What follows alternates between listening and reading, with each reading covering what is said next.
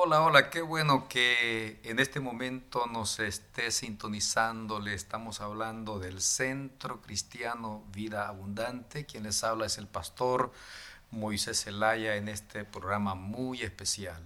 En esta semana hemos estado pensando en algo muy importante que sin duda será para usted un tema que lo llevará a una reflexión. He estado pensando acerca de la esperanza. La Biblia está llena de tantos eh, de tantas historias que tienen que ver con la esperanza. Y hay un pasaje que me gustaría considerarlo y usarlo como plataforma de esta reflexión. Lo encontramos en segunda de Corintios capítulo 1 versículo 8 y dice el apóstol San Pablo, porque Hermanos, no queremos que ignoréis acerca de nuestra tribulación que nos sobrevino en Asia, pues fuimos abrumados de eh, sobremanera más allá de nuestras fuerzas, de tal modo que aún perdimos la esperanza de salir con vida. El apóstol Pablo en esta ocasión está contando la situación que él vivió en Asia. Y él dice que perdió la esperanza de salir con vida de ese lugar. En primer lugar, eh, me gustaría considerar la palabra esperanza. ¿Qué es esperanza? El diccionario dice que esperanza es confianza firme de lograr una cosa o de llegar a realizar algo. La esperanza nos ayuda a perseverar ante los obstáculos, porque esperar, alcanzar o llegar hasta esa meta que nos hemos propuesto. En la vida se levantan tantas dificultades que pareciera que perdemos la esperanza. Una noticia del doctor nos hace perder la esperanza. Un problema en el matrimonio nos hace perder la esperanza.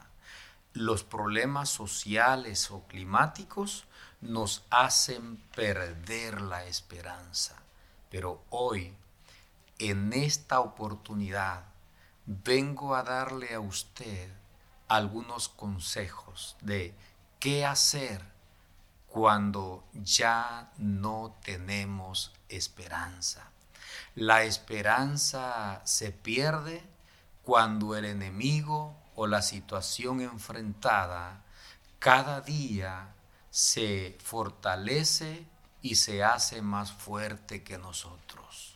La esperanza se pierde cuando las personas que tienen los recursos para ayudarnos nos cierran las puertas.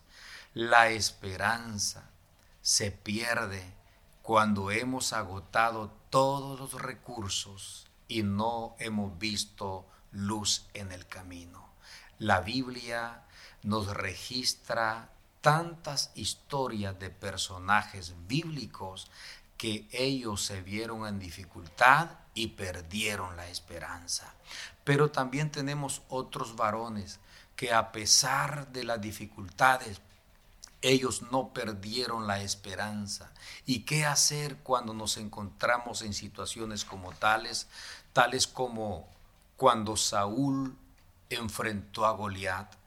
La palabra dice que Saúl perdió la esperanza de poder vencer a Goliat, pero hubo un muchacho que a pesar de la grandeza de Goliat, él no perdió la esperanza de poder vencer a Goliat. De ahí quiero sacar el mensaje para usted, la reflexión. ¿Qué vamos a hacer cuando la situación que está alrededor es más grande que nosotros que perdemos la esperanza.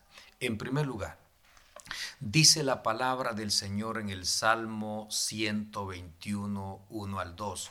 alzaré mis ojos a los montes. ¿De dónde vendrá mi socorro? Mi socorro viene de Jehová, que hizo los cielos y la tierra. Cuando nosotros hemos perdido la esperanza, queda el recurso número uno, que es levantar nuestra mirada hacia el Todopoderoso. El Salmo 91, versículo 2 dice, diré yo a Jehová, esperanza mía y castillo mío, mi Dios, en quien confiaré. Finalizo con el Salmo 146, versículo 5, bienaventurado aquel cuyo ayudador es Dios de Jacob, cuya esperanza está en Jehová su Dios. Si la situación que le, le ha rodeado es tan fuerte que usted ha perdido la esperanza, hoy le invito que eleve su mirada a Jesús, quien tiene los recursos para poder sacarlo de cualquier situación, sea familiar, sea de salud o sea financiera, cualquier situación que se le levante en la vida, la respuesta está en el Señor. La esperanza puesta en Él hará que el desierto se le pueda convertir en un manantial y que el gigante sea simplemente el medio para poder contar un testimonio el día de mañana. Que el Señor le bendiga a usted donde quiera que se encuentre. Ha sido el pastor Moisés Zelaya con este programa de mujer tenaz para decirle que cuando confiamos en el Señor no hay gigante, no hay mar ni desierto que lo pueda detener. Todo lo puedo en Cristo porque Él nos fortalece. Bendiciones.